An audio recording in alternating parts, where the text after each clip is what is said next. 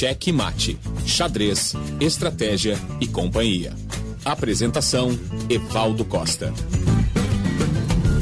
Boa tarde, amigos e amigas, ouvintes da Rádio Folha. Estamos iniciando mais uma edição do programa Checkmate, Xadrez, Estratégia e Companhia. Como sempre fazemos aos sábados à tarde, estamos aqui com notícias e informações sobre tudo o que acontece envolvendo a modalidade esportiva xadrez em Pernambuco, no Brasil e no mundo. Temos entrevistas, temos notícias, temos debates. Por favor, Nada Elencar, adiante aqui os destaques do programa de hoje. Oi, Evaldo. Boa tarde para você e para todo mundo que nos acompanha nesta véspera do Dia das Mães. Vamos aos destaques deste sábado, dia 8 de maio. Confederação Brasileira de Xadrez anuncia calendário de competições para 2021. Federação Pernambucana segue a mesma linha e monta a agenda de eventos regionais. Veja também o impacto do distanciamento social sobre o universo do xadrez infanto-juvenil. E ainda, um bate-papo super descontraído com o professor Diego Alves. Essas e outras notícias agora no Cheque Mate. Pois é, minha gente, hoje temos um convidado muito especial que é o professor Tiago Alves. Ele dá aula em escolas, mas também é um dos maiores incentivadores do xadrez escolar e é também agora dirigente da Federação Pernambucana de Xadrez. Tiago vai falar de tudo um pouco e vai centrar, é claro, sobre a missão dos educadores, dos professores, dos treinadores, daquelas pessoas que fazem a iniciação das crianças e dos adolescentes nessa fascinante modalidade esportiva chamada xadrez.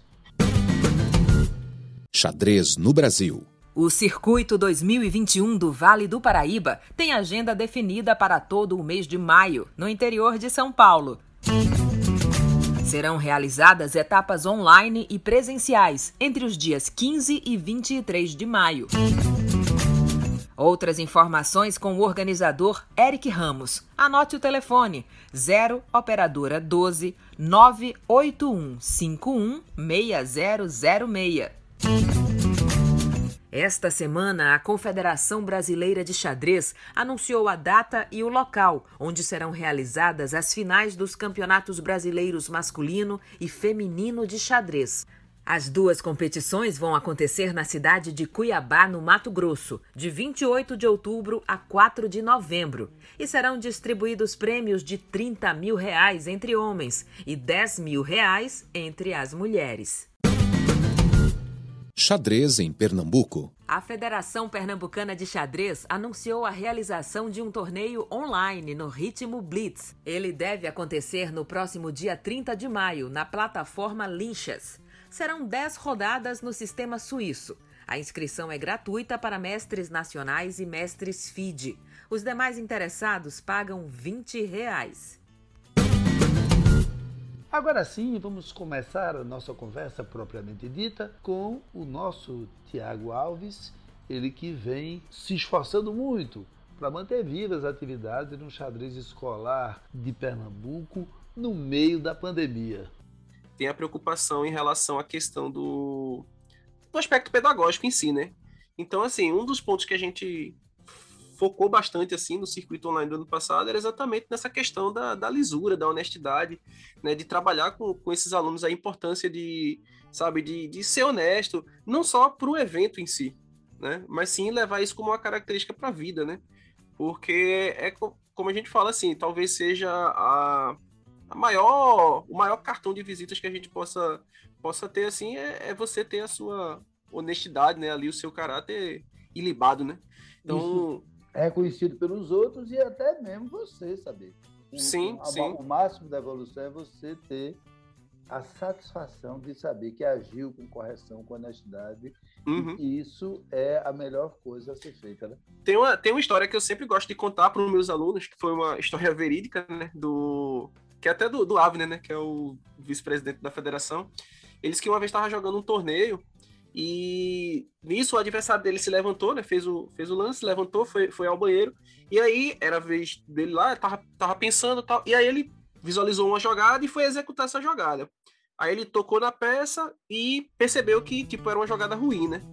Ele ia ia, ia perder, perder material. Ele, ele não tinha calculado direito, né? É, não calculou direito, viu que era um lance ruim e tal. E aí, beleza, ele parou lá, tal, esperou o adversário voltar. Quando o adversário voltou, ele fez exatamente esse lance ruim. Que ele tinha tocado na peça e tal.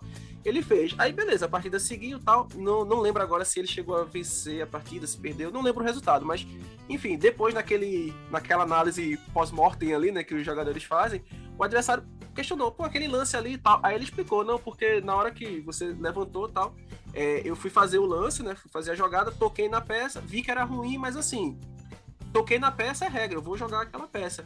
Mesmo que você não estivesse aqui sentado à mesa para cobrar o lance. nem ninguém. ninguém. Ele poderia simplesmente, opa, ninguém viu, né? Mas assim, né? Ele usou essa, essa prerrogativa, essa consciência, né? Disse assim, não, se eu toquei na peça, eu vou seguir a regra ao pé da letra, assim. E isso é uma história, assim, que eu gosto sempre de contar para os meus alunos, porque gera esse impacto neles, assim, né? Eles, nossa, sério, tio, não sei o que, que ele, que ele fez isso. Eu, pois é, fez. E assim, é uma história que eu, que eu gosto muito. Então, veja, voltando ao ponto de origem. Qual é a situação hoje do xadrez escolar? O, o trabalho que vinha sendo desenvolvendo na Liga antes da pandemia, o que você vem me dizendo, o que, que conseguiram fazer durante a pandemia e, resumidamente, qual é o que, que a gente pode esperar do futuro, do futuro pós-pandemia, mesmo que a gente não saiba exatamente quando é que isso começa. Os três uhum. temas. Primeiro, um balanço de como estava o status de desenvolvimento do xadrez escolar em Pernambuco antes da pandemia. Depois, o que foi possível fazer durante a pandemia. Em uhum. terceiro momento, o que, quais são os planos, quais são as metas a serem atingidas no momento pós-pandemia, que nesse momento a gente não sabe exatamente quando começa esse momento pós-pandemia. É, essa é a grande incógnita, né, que a gente está vivendo.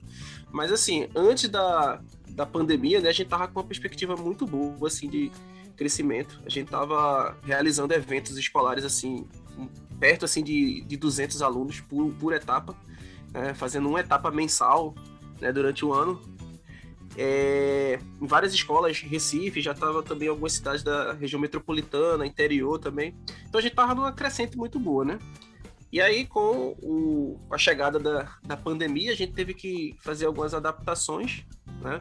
A gente iniciou, fez essa, essa troca né, de, de trabalho, né? A gente passou a, a, a, fazer o trabalho agora pela Global Chess, né? Que é o, o a, a instituição que a gente está agora encabeçando, né, para cuidar do xadrez escolar. E durante o ano passado a gente iniciou esse processo de, de fazer essa transição dos eventos presenciais para o online. A gente fez um circuito um pouco menor, né, com menos etapas, né, de maneira totalmente online, para manter. A gente usou como como base o seguinte: a gente precisa manter os meninos motivados, precisa mantê-los jogando, mesmo nesse cenário de, de pandemia. Então a gente montou esse circuito, né? Foi um circuito que a gente conseguiu em torno de 150 alunos, né? Jogando não não as etapas, mas ao todo, né? Durante o ano. Né? É, de aproximadamente umas 30 escolas, né? E aí, como eu falei, né? De cidades que antes a gente não conseguia atingir, né? Do interior, sertão, agreste, zona da mata, né? É, região metropolitana também. E assim, a nossa perspectiva assim pro, pro futuro, pelo menos por enquanto, é continuar, né, com, com esse circuito online, até o momento que a gente tiver a possibilidade de voltar a ter esses eventos presenciais. Embora, né, traçando uma perspectiva agora assim, a gente ainda não consiga enxergar essa luz assim ainda muito próxima assim, vamos dizer, né? Mas agora nesse segundo semestre a gente vai estar iniciando, né, o segundo circuito online, né, do Tem já data, já? Não, ainda, ainda não, ainda não. A gente tá fechando, fechando as datas, né? Mas muito provavelmente a gente comece agora no mês. Eu, eu digo segundo semestre, mas na verdade vai começar ainda no, no mês de junho, né? Já pegando junho, aproveitando o período de férias também, já que a gente tá vendo momentos de, diferentes, né? Que né, aproveitar esse período de férias. Normalmente nas férias a gente também tira as férias da, da gente da organização. Né? Ano passado, Evaldo, o, o circuito ele teve como tema né, os, os grandes campeões né, mundiais de xadrez. Então a gente escolheu alguns jogadores para simbolizar as etapas que a gente realizou. Né? Então a gente pegou é, Capablanca, Mikhail Tal, Bob Fischer. Aí foi subindo assim na escala temporal, né? Aí Quantas Karpov. Foram seis. Seis. É, foi Capablanca, Tal, Fischer, Karpov, Kasparov e pegou a etapa do Magnus Carlsen também. Aí a gente fez com, esse, com essa temática. Esse ano a gente ainda tá fechando assim qual, qual vai ser o tema, né? Mas fazer uma coisa meio temática, porque assim, também tem. A gente sempre fazia também uma live, né? Com, comentando um pouco sobre aquele jogador que era o, digamos assim, o homenageado do torneio. Trazendo um pouquinho esse aspecto pedagógico também, de cultura do xadrez, né? Que eu sei que você gosta bastante também. E aí, bom, e aí a expectativa de continuar crescendo dentro desse universo digital, do xadrez online? Sim, sim. É, esse ano a gente tem uma grande vantagem, assim, em relação ao ano passado, e digo também, mesmo na época que a gente estava né, fazendo os eventos presenciais, que é o fato da, da homologação dos nossos eventos como sendo os eventos oficiais da Federação Pernambucana de Xadrez. Né? Então agora a gente vai ter essa, essa chancela, né, que vai apontar, por exemplo, o, o aluno que for campeão do circuito escolar de xadrez da Global Chess, ele vai receber o título de campeão pernambucano de categoria, né? Então, assim, isso, isso pra gente é um motivo de muito orgulho, assim, porque foi uma batalha muito grande que a gente veio, né, travando até conseguir chegar nesse patamar, né? É, e, assim, dá um status maior pro nosso evento, né? Que dá uma importância maior, um significado maior. Os atletas, ficam, os atletas ficam federados, digamos assim. Isso, isso, porque aí é, é e, e, a nossa perspectiva também é fazer com que, assim, por exemplo, a gente consiga realizar os eventos já no. Isso fazendo, claro, uma transição, porque ainda vai levar um tempo para a gente conseguir fazer isso. Isso já pensando mais a, até à frente, quando as coisas voltarem ao normal. Assim, a gente está querendo é, transformar todo o evento de xadrez escolar em um evento que vai valer rating, né? É, pelo menos rating CBX, né? Que é o rating nacional. Né? Então a gente quer oficializar, né, para deixar tudo dentro do, de um patamar assim de, de profissionalismo, né? Apesar de, de, trabalhar ainda o aspecto pedagógico, mas assim a gente tá querendo ter essa perspectiva assim de transformar as coisas no dar um, um salto de qualidade assim em relação a essa parte organizacional do, dos eventos. Certo. E, e vocês imaginam assim esse esse campeonato que você está tendo gente do interior e tal, mas quando passar para o presencial pretende fazer um circuito estadual, porque, de certo modo, o circuito que havia antes era metropolitanos. É, é basicamente. Apesar, é, apesar de que a gente ainda conseguiu fazer uma, uma etapazinha lá em Garanhuns, né? Foi, foi, é verdade. Né? Mas em geral, mas na essência, ele era metropolitano, né? É, muito por conta, assim, porque até 2020, é, até 2020, antes da, dessa questão da federação, a gente fazia tudo por conta própria, né? Então a gente não recebia é, nenhum tipo de financiamento, era o próprio torneio ele se financiava, né, com inscrições, tal, etc. Então assim, toda essa parte de logística, material, né, tudo era a gente que tinha que, que bancar, né? Então, a, às vezes a gente conseguia alguns apoios assim específicos, né, é, para alguma etapa, é, às vezes a gente conseguia um local cedido, sem, sem custo, etc. Né? O programa Checkmate apoiou alguns o próprio programa Checkmate foi, foi um parceiro assim fundamental pra gente assim, né, fazer eventos assim que até hoje, né, o pessoal lembra e exalta assim, como o evento lá do, do Rio Mar, o evento do Cais do Sertão, né? Esses são dois assim que foram top assim, né? Foram eventos de encerramento e tal, mas assim, durante todo o ano o programa Checkmate ele foi um parceiro assim que ajudou bastante assim a gente a, a chegar no patamar que a gente tinha, tinha atingido naquele até aquele período. Mas assim, a gente tem sim a pretensão de, de digamos assim, interiorizar esse xadrez, né? Basicamente, assim, a nossa estratégia, ela e é uma estratégia que também é, digamos assim, compartilha da visão também da federação de interiorizar o xadrez, mais ou menos naquela perspectiva assim, de, por exemplo, a gente ter alguns representantes locais em cada região específica, sabe? Então, sei lá, a gente vai para uma determinada região, chega lá, treina pessoal, né, nos moldes que a gente faz o circuito, a gente faz desse jeito, né, a etapa é assim, assim, deixar todo como se fosse uma, entre aspas, franquia, Sim. sabe? E aí a gente vai lá e homologa aquele resultado. E aí, eventualmente, para fazer um grande evento no final, como foi, por exemplo, a etapa do, do CAS, do, do Rio Mar, fazer um evento e trazer os campeões regionais para fazer o grande, a grande final, vamos dizer assim. Isso é um plano que a gente tem também. Eu você falou muito na federação e eu vejo que é um entendimento muito grande. Vocês, com, você inclusive é membro da diretoria. É, no caso eu sou, sou um dos vice-presidentes da, da federação, vice-presidente técnico. Né, explica aí o, no, no, conjunto esse processo. da federação. Eu já entrevistei os dois, entre Ave né, e Yoshio, mas queria que você falasse sobre esse processo da federação e a importância dele é, para o conjunto do xadrez pernambucano. É, então, assim, a gente passou aí por um período né, de praticamente inatividade assim, da, das ações da, da federação. Né, um período bem difícil assim, para o xadrez de Pernambuco. Né, e onde né, esse vácuo deixado pela, pela Federação de Organização de Eventos, né, do cumprimento das suas obrigações junto à, à Confederação Brasileira, etc., isso fez com que surgisse uma demanda dos jogadores de xadrez do estado por eventos, por torneios, para movimentar o xadrez, né? E é aí onde surge a figura aí do, do Avner e do, do Yoshio, né? Como grandes divulgadores, né? Como grandes movimentadores, assim, vamos dizer, do, do xadrez. E esse movimento ele foi ganhando força, foi ganhando corpo, a comunidade ela foi aos poucos, né, entendendo que o nosso projeto ele era um projeto assim de restaurar, né, o, a grandeza do xadrez de Pernambuco, né? E, né, dentro do, dos trâmites, né, burocráticos, legais, né, é, processo de eleição, tal, etc, a gente conseguiu, né, montar esse essa chapa, né, disputar a, a eleição e ocupar esse, né, formar essa gestão que, que está à frente agora da, da federação. E uma das nossas prioridades, assim, enquanto gestão, é, primeiro, né, foi colocar a casa em ordem, né, arrumar toda a situação, toda, toda a questão, digamos assim, burocrática, as pendências, etc.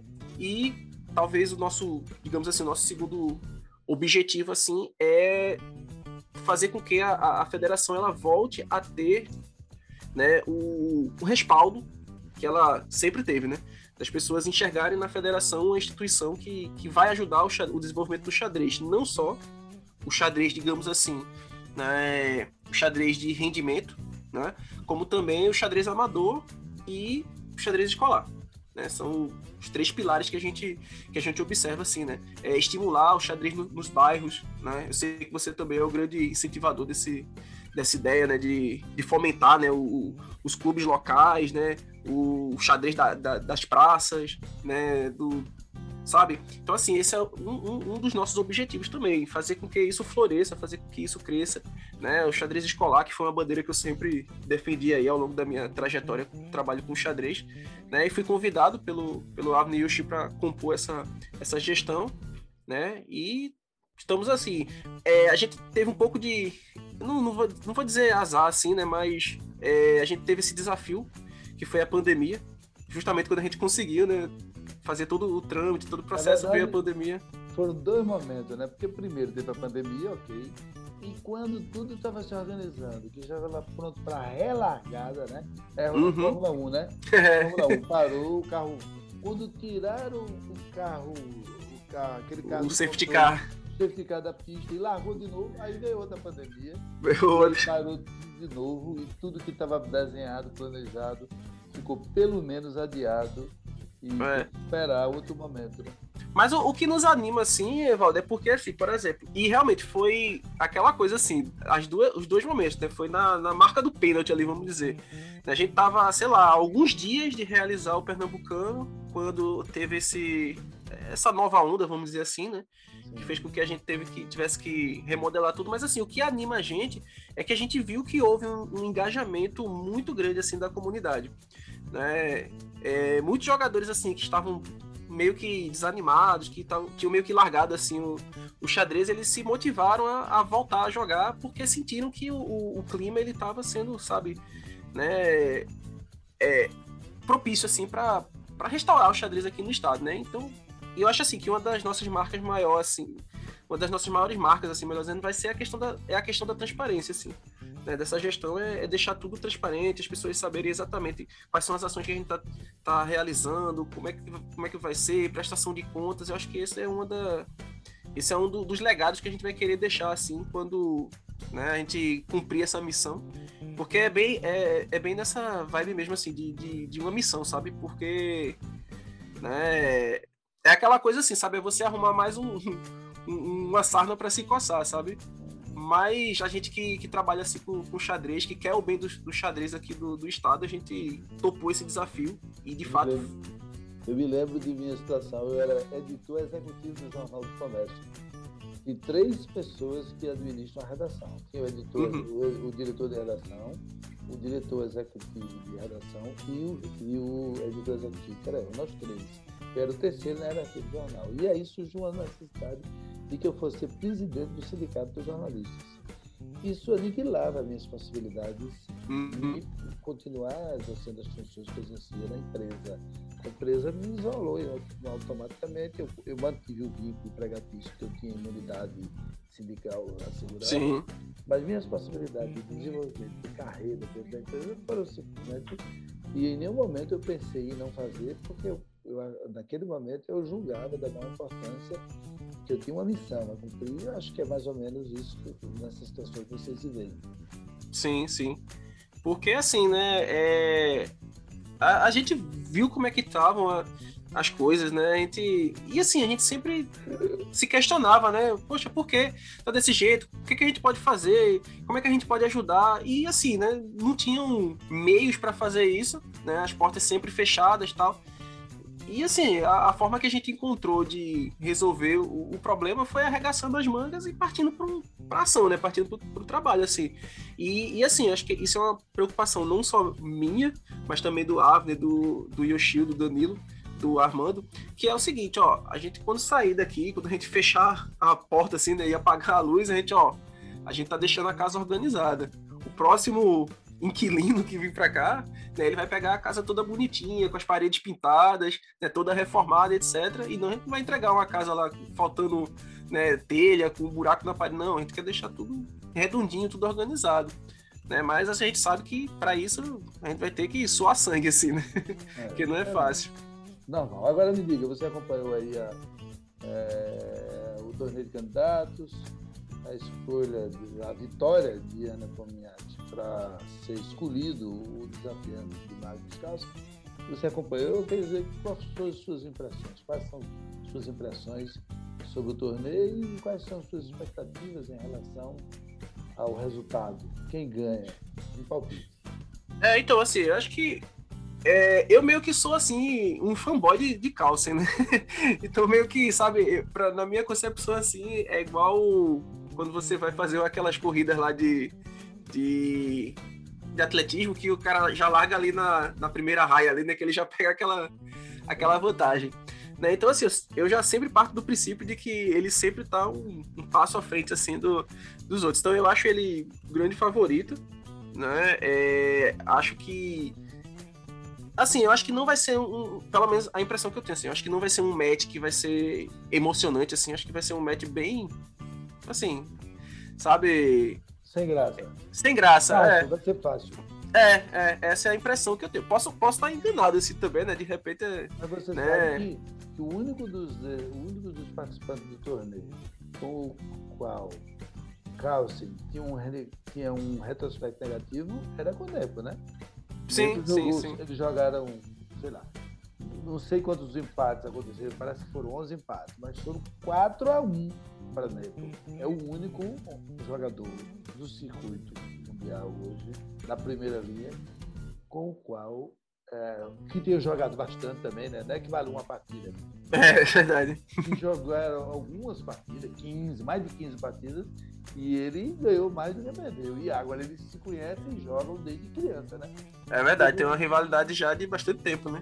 Teve um final de Mundial infantil com 12 anos, que Zé ganhou de calça. É. Se, se, é, se, eu não tiver. Se eu não, se eu não tô enganado, aquela clássica partida onde teve os dois lances ilegais foram entre, entre eles, não foi? Não, não, não sei se. Lembro, é, eu, eu, também não lembro, mas assim, se eu não tiver enganado, depois eu vou dar uma consultada, mas aquela clássica partida onde os dois reis ficam em xeque. Salvo engano, foi no, numa blitzinha jogada entre, entre eles. Né? Então tem um, tem um retrospecto aí, né? É, em resumo, os dois são muito grandes, são muito jovens, né? 30 uhum. anos de idade, eles da idade, são, jogariam futebol, basquete, vôlei, jogariam, correriam os 100 metros rasos na Olimpíada, então são pessoas. E, mas eu quero um palpite. Você não é torcida, palpite. Você acha que é, então, eu acho, eu acho que eu acho que Magnus supera ainda.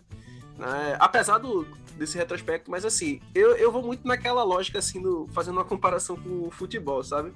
É, a final do campeonato. Pode, pode ser o um momento em que o, o Azarão ele vai conseguir vencer? Pode. A gente já viu isso acontecer várias vezes, assim, né? Tá aí a seleção de 82 que não me deixa mentir, né? Mas não, não, é, não, é... não, não é tanto não. A maioria de Copa, você vê, os times, os times que ganham Copa são basicamente os mesmos. Você nunca viu Sim. uma Croácia, nunca viu uma Suécia, nunca viu. Pode até chegar numa final ali, né? É, Mas... é, então, aí era isso que eu ia falar. Na hora que chega na final, a camisa pesa entendeu? A tradição, a experiência, porque querendo ou não, você defender o título, né? Você já tem ali uma. É a terceira sabe, defesa dele, né? A terceira, né? Terceira, é. Você tem o um efeito psicológico, né? E assim, o, o momento também, né? Do, do, dos jogadores. Assim, a gente não vê Carlsen numa, sabe? A gente não vê ele numa curva decrescente, assim. Né? Eu vejo ele ainda como um jogador muito sólido, né? Que que você não fica com aquela dúvida, um, será que ele vai, tal, será que ele...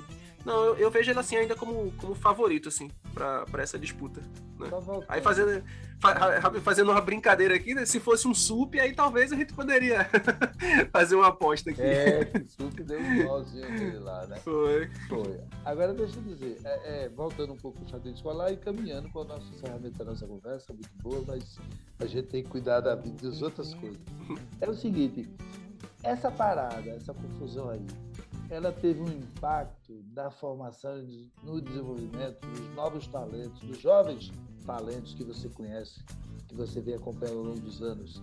Quer dizer, eles vinham num ritmo de competição, de competição presencial, e parou, de um jeito ou de outro parou, mais de um ano que estamos parados, né? Um uhum. Você acha que isso vai atrapalhar muito? Você acha que pode ter impacto na formação e no desenvolvimento de alguns jovens talentos desses que você conhece e convive? É, assim, impacto eu acho que sempre tem, né? Eu acho que é, até fazendo um paralelo mesmo assim com o processo de das escolas como de uma maneira geral, a gente sabe que, que tem um impacto. Né? Isso não quer dizer que por exemplo, seja impossível você dar continuidade a um processo educacional ou um treinamento de xadrez, que quer que seja, adaptando a nova realidade. Assim, eu acho que é possível, as dificuldades elas se tornam um pouco maiores, né? exige um pouco mais de, de, dedicação, de força de vontade, porque assim, não é fácil, né? A gente. É igual quando a gente vai fazer um curso presencial e um curso EAD. A gente sabe que do curso EAD o, o, aluno ele tem que estar muito motivado, ele tem que ter muito foco, disciplina, organização, porque é muito fácil você procrastinar, a dispersar, procrastinar as coisas e tal. E quando você tem a obrigação da presença, né? Então tá isso acaba te forçando. Né? Isso acaba te forçando, né? É. Pelo, pelo ambiente ali. Então, é, tem um impacto sim. Eu enxergo que, que tem um impacto, porque como você falou, né? Praticamente um ano, né? Eventos presenciais, assim, praticamente um ano parado. Né? É e a perspectiva. é mais, né? Parou em, mar, em março de. Aqui em Pernambuco, parou em. Março de 20, né? De 20, nós estamos em maio. É, mais de, mais de ano. É, um ano e dois meses, pelo menos um ano e dois meses em que não há vida, não há, não há troca presencial, uhum. não há relações. Que as relações são todas pela internet, pela é. do computador. Eu, eu, eu, sei assim que, por exemplo, tem, muito, tem muitos meninos que continuam treinando, né? Então, mantiveram suas aulas, né? adaptaram aula à distância, né? Ou alguns com aula presencial seguindo protocolos, etc. Mas assim, claro que o, o, o, impacto ele, ele vai ser sentido, né? É como se fosse assim, né? Você tá ali num, num momento de crescente, aí de repente tem que parar. Quando você voltar, igual fazendo analogia com futebol, né? Um jogador que volta lá do departamento médico, ele tem que se recondicionar. É né? E no, e no xadrez é a mesma coisa. Ritmo, né? Recuperar o ritmo, é o, o, famoso ritmo de jogo. O ritmo, né? O cara vem, o cara leva a bola, ele, a bola bate ali, ele não sabe que depois que ela bate ali, ela vai encobrir, né? Quando uhum. o cara tá em ritmo de jogo, eu, ele se antecipa antes que ela bate, senão ela vai. Exato. Mesma e aí coisa. pro xadrez é a mesma coisa, a mesma coisa. Você é, ficar fora desse ritmo de competição, a adrenalina, o aspecto psicológico, né, o próprio ritmo de treinamento, porque querendo ou não, é, desse processo de pandemia. Né, e isso aconteceu para todas as nossas atividades de maneira geral. A gente dá uma relaxada. Eu ia perguntar, né? Porque uma coisa é treinar para um jogo, que é, para um torneio que é daqui a um. Que daqui a duas semanas, um mês. É. é, agora treinar para não sabe quando é outro Exato. treino. É, é igual quando você vai estudar, assim, você tem um foco, assim, eu quero fazer uma prova de um concurso tal. O edital saiu, você tá focando naquilo ali. Então, sua energia tá ali, tem uma data, tem um objetivo. Tem um planejamento para estar da sua preparação dentro daquele cronograma. Isso. O cronograma fica mais difícil, né? Fica aberto, assim, ah, tô estudando para quando abrir um concurso ou quando abrir uma, uma seleção X, tá? Então, assim, é, o foco ele é diferente, né? Você não é. tá naquela então, assim, é, tem esse, eu vejo muito esse impacto, assim, mas nada que também não seja, assim, é, ger, que dê para gerenciar, entendeu? Eu acho que dá para... No, modo geral, você como professor, no modo geral, peço, pergunto se... O, qual o impacto na educação? Eu tenho um filho que deveria ter começado o curso de Ciência da Computação em junho do ano passado. Não começou uhum. ainda, né? Isso tem um impacto na vida dele de um ano. Dizer, Sim. Uma coisa é você se formar com 21 anos, outra coisa é se formar com 22. Então, carreira, é, decisões da vida pessoal são fortemente impactados. Sim, eu me preocupo com outra coisa. É, e aqueles que estão tendo aula, aula EAD, muitas vezes sem um acompanhamento, muitas vezes quase só para constar, porque o próprio tem pessoas que precisam do acompanhamento, né? tem pessoas que se focam em disciplina e tal. Tem outras uhum. que, se não houver um acompanhamento, uma supervisão, crime forte, não, não se dedica. Isso eu acho que vai ser, eu tenho a impressão, e pergunto a você como educador, se você tem a mesma impressão, que isso vai ter um impacto muito grande para essa geração, no desenvolvimento escolar, até universitário, mas na formação de alguma de uma geração de brasileiros que está passando por esse propósito, por esse processo. O que, é que você acha? Sim, sem dúvida. É, assim, eu até aproveito, Evaldo, a, a oportunidade, porque assim, a, a gente, como hoje vive no mundo altamente conectado, então assim, a gente acompanha né, os debates que acontecem na sociedade, né, o pensamento geral que, que as pessoas têm em relação ao processo. E assim, é, eu queria até aproveitar esse, esse espaço né, para colocar aqui uma questão que às vezes as pessoas acabam esquecendo né, que o processo de educação ele sofreu um impacto muito grande, né? O, os alunos, né, de maneira geral, assim, eles são extremamente impactados por isso, porque a gente sabe que né, o processo de educação ele não é simplesmente uma transmissão de conteúdo, existe toda uma, uma questão de uma vivência, de uma experiência, de uma troca que, que é necessário na, na formação, principalmente da, dos mais jovens, né? A mentoria, é... né? A mentoria que o professor tem do aluno, aquela conversa que o aluno tem no pé do birô, que às vezes tem no corredor. Que, Isso. às vezes, em certas escolas, entre eles. Entre eles. E que tem na sala dos numa sala que o professor recebe o aluno para discutir, uhum. para mostrar um texto, para mostrar. Isso tudo. Isso. Tá... É, é, é como a gente fala assim, ó, quantos, quantos, por exemplo, assim, né? Profissionais, profissionais, carreiras não começaram numa, numa conversa assim de corredor. Né, que é. você tá trocando ideia ali com o professor, tal, não sei o que, ele fala, ó, oh, isso aqui, assim, assim, assim, você, e aquele desperta em você uma, uma atenção. E, e às vezes desperta do professor que diz, isso que você está colocando é interessante. Vamos fazer um projeto junto sobre isso. Exato, exato. Né? Então, assim, esse impacto ele, ele é gigantesco, assim. Para os professores também existe um impacto muito grande, porque assim, os professores estão sobrecarregados, né? Os professores estão no, numa carga de trabalho muito maior, né? Desmistificando que, infelizmente, muitas pessoas colocam assim de que, ah, porque assim, né, quando a gente passou aquele período com a suspensão das aulas presenciais. Então, ah, os professores estão aproveitando, estão descansando, estão de férias, etc. E isso é uma grande falácia, né? Porque, assim, o que os professores tiveram que trabalhar nesse período né, de suspensão das aulas presenciais, a gente costuma dizer assim, olha, a gente era feliz e não sabia, né? Porque, assim, é, o trabalho ele é mais do que em dobro porque você está preocupado com todo o processo de ensino-aprendizagem, você está preocupado com toda a questão do seu planejamento, querendo ou não, você tem a própria, a própria questão da. Como é que eu posso dizer assim? Da sua imagem que está sendo sabe, é, veiculada, difundida, é. veiculada, né, a sua livre, sabe, é, a sua liberdade de, de, de, cátedra, né? Vamos dizer assim, que fica, de certa forma, um pouco tolhida, apesar de que, assim, né? Sabe quando as pessoas falam assim, quando vão pro Big Brother, elas esquecem da, das câmeras? Meio que acontece isso também. A gente acaba no processo ali, a gente acaba seguindo a vida e sabe. Mas assim, é, as pessoas precisam lembrar que o impacto não é só para os alunos. Os professores também estão super pressionados, né? Estão, sabe, numa maré assim de, de, de, carga de trabalho, etc. Então, assim, eu faço até esse apelo assim para que as pessoas tenham um pouco mais de, de, empatia em relação a isso.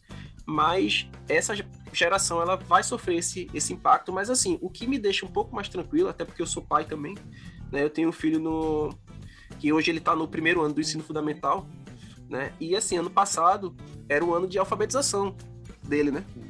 E assim, felizmente, né, graças a, ao, ao apoio que a gente, enquanto família e a escola forneceu, a gente conseguiu fazer o processo de alfabetização, ele tá lendo e tal. Né? Então, assim, é possível, certo? É, o trabalho ele é maior, obviamente. Né? A família ela tem que estar junto. Né? Não, não, não transferir essa responsabilidade só para a escola. Essa é a questão fundamental. Se a família não está junto, o filho que está na. Você tem um menino de 8 anos, como eu conheço caso, uma criança de 8 anos, vendo aula pelo computador. E os pais estão trabalhando. Uhum. É, assim, a gente sabe que, por exemplo, existem vários cenários, né? Tem, por exemplo, o pai que. Os pais, no caso, que, que tem que trabalhar, que não podem sabe? É, às vezes não tem com quem deixar a criança, mas assim, a gente precisa lembrar também que a escola, ela não é um, um depósito de crianças. É, né? claro, né? é lógico. Ela é uma instituição que vai trabalhar a formação daquele indivíduo. Então, assim, usar também como justificativa, né? Ah, não, eu tenho que, ele tem que ir para a escola porque eu não tenho com quem deixar. Opa, tem alguma coisa errada aí também nessa não relação, hotel. né? A escola não, não é, não é hotel. Exatamente. Então, assim, é, a gente entende que tem esse impacto, mas assim, eu vejo também como uma situação de. Não é um impacto específico, por exemplo, né? Não é uma coisa que vai impactar só a sociedade pernambucana, a sociedade ah, da Paraíba, do, é do Rio Grande do Norte. É mundial. É um problema então, assim, mundial. é um problema mundial. Mas então... É um problema, mas o dano é mundial, quer dizer quando eu vi a pergunta, eu, fiz a minha, eu coloquei minha pergunta é no âmbito do impacto mesmo de formação, de informação, de, vamos dizer assim, de crescimento individual de uma geração inteira. Hein? Uhum. Se todos tiverem o mesmo prejuízo, não é uma questão do ponto de vista competitivo entre as pessoas da mesma geração. É considerando o impacto global para o globo, para a humanidade, para a sim, sim. global. Que haverá, mas infelizmente nem eu nem você temos solução para isso. É um problema. É. Um problema. E, e e assim, né, embora também tenha aquela questão, né, que, por exemplo, a gente sempre fala, né, que em momentos de crise surgem também oportunidades, né? Então, assim, quantas coisas também positivas não surgiram desse processo, né? Que a gente observou, assim, que antes pareciam tão distantes, pareciam tão inviáveis, né? E que hoje se tornaram algo como natural, assim, por exemplo, né? A gente poder fazer esse, esse programa aqui agora mesmo. Isso. Eu, né? A última vez que você fez esse programa, você teve que ir lá na Rádio Folha. Exatamente. E hoje Exatamente. nós estamos na Rádio Folha virtualmente. Quando eu chamava o clube de xadrez virtual da Rádio Folha, eu não imaginava que ele fosse. que, literalmente, né? eu chamava, era, era, era, você foi lá jogar xadrez. Por que depois? Eu fui com o Kenyon. Kenyon é, lá, o psicólogo do, do IF. É, você foi jogar com o Kenyon lá e era uma logística levar vocês lá, naquela hora, tem que ser numa hora certa. Num horário específico, tá? E agora é, a gente está fazendo tudo isso nessa hora da noite. Nós estamos, nós estamos fazendo essa conversa já tarde da noite da quarta-feira. Então, eu quero agradecer a você, Tiago, pela disponibilidade, pela oportunidade dessa conversa muito ilustrativa. Aprendi, viu? Gostei muito de colocar seus pontos de vista é, na minha na formação das minhas concepções, da minha visão do mundo. Agradeço pela sua oportunidade e espero, se você tiver fazer alguma coisa a acrescentar que você acha pertinente a esse papo, você acrescenta e se despede em seguida dos nossos ouvintes. Tá certo. Então, assim, eu agradeço mais uma vez, né? Como eu falei, a oportunidade é sempre um momento de muito prazer, assim, poder conversar com contigo, Evaldo, porque assim, sempre são conversas, né, bem interessantes, assim, né? Como você, você falou, assim, né? Que aprendeu, assim, eu também. Cada conversa nossa, assim, para mim é uma aula, né? É, e por conta da minha formação assim como historiador, né? Antes de, de, tudo, eu sou, eu sou formado em história. Então, assim, eu gosto muito de conversar sobre diversos temas, tal, sobre não só sobre história, mas de humanidades em geral, assim. Então, para mim é sempre né, uma conversa muito agradável, assim. E assim, como consideração final, tá? Eu queria assim deixar aqui uma mensagem mais de positividade mesmo, assim, né? Para esse momento que a gente tá, tá passando, assim, né? É, eu, eu acredito assim que a gente tá no, no momento assim que a gente precisa ainda ser sabe muito resistente assim a gente precisa tomar bastante cuidado a gente precisa continuar com, com a atenção né, com esses cuidados básicos.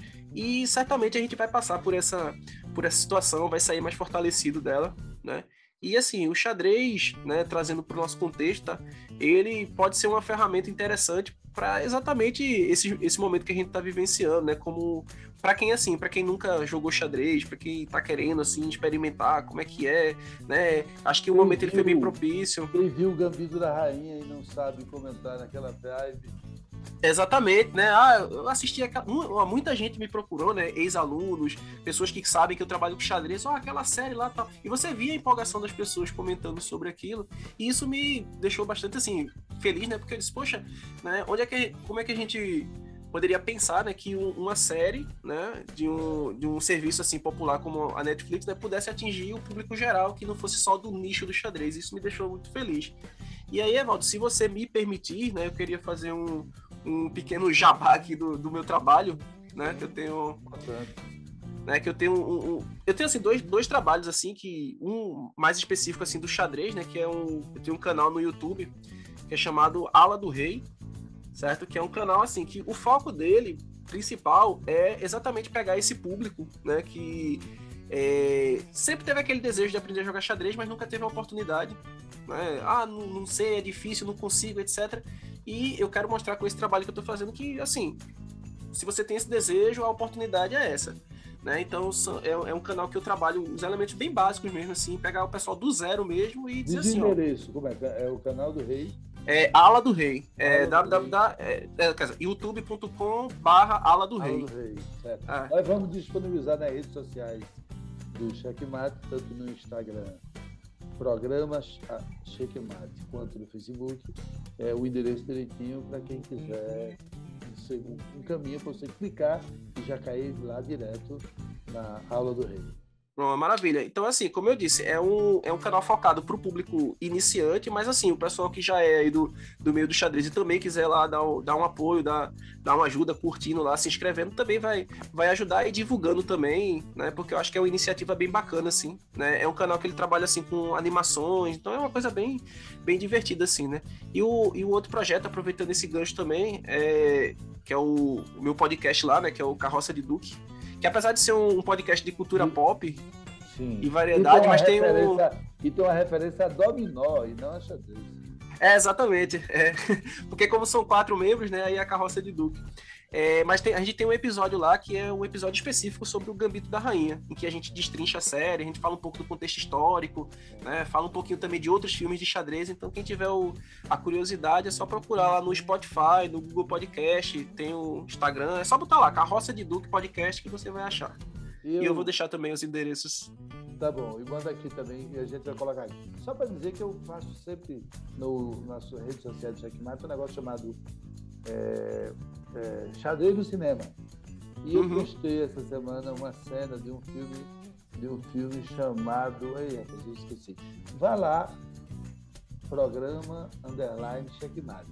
Você vai ver. Só colocar o quadro. É, hashtag xadrez no cinema, você vai ver história interessante. Que eu faço uma pergunta lá. um personagem leva um checkmate lá e tem uma reação muito engraçada. Aí eu pergunto, você já reagiu tão mal assim ao Sr. Checkmate? Eu queria que você comentasse lá. Falou, eu vou, vou, fazer sim esse comentário. Então valeu, gente. Muito obrigado. Até a próxima. Com mais uma conversa com um grande profissional, um grande apaixonado e um grande apaixonador pelo xadrez, professor Tiago Alves. Um abraço, gente. Um abraço, Tiago. Valeu. Um abraço.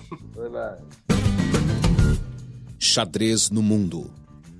O grande mestre indiano Anish Giri venceu o torneio online Magnus Carlsen com vida, numa clara demonstração de superioridade contra o russo Nepomniachtchi. De acordo com o campeão Magnus Carlsen, o indiano deve mesmo estar orgulhoso do sucesso, já que este foi, de longe, o maior torneio que ele ganhou. De 25 a 31 de julho será realizada a oitava edição do Torneio Internacional Cidade de Famalicão. A prova faz parte do Portugal Chess Tour 2020-2021 e foi organizada pelo Clube de Xadrez A2D.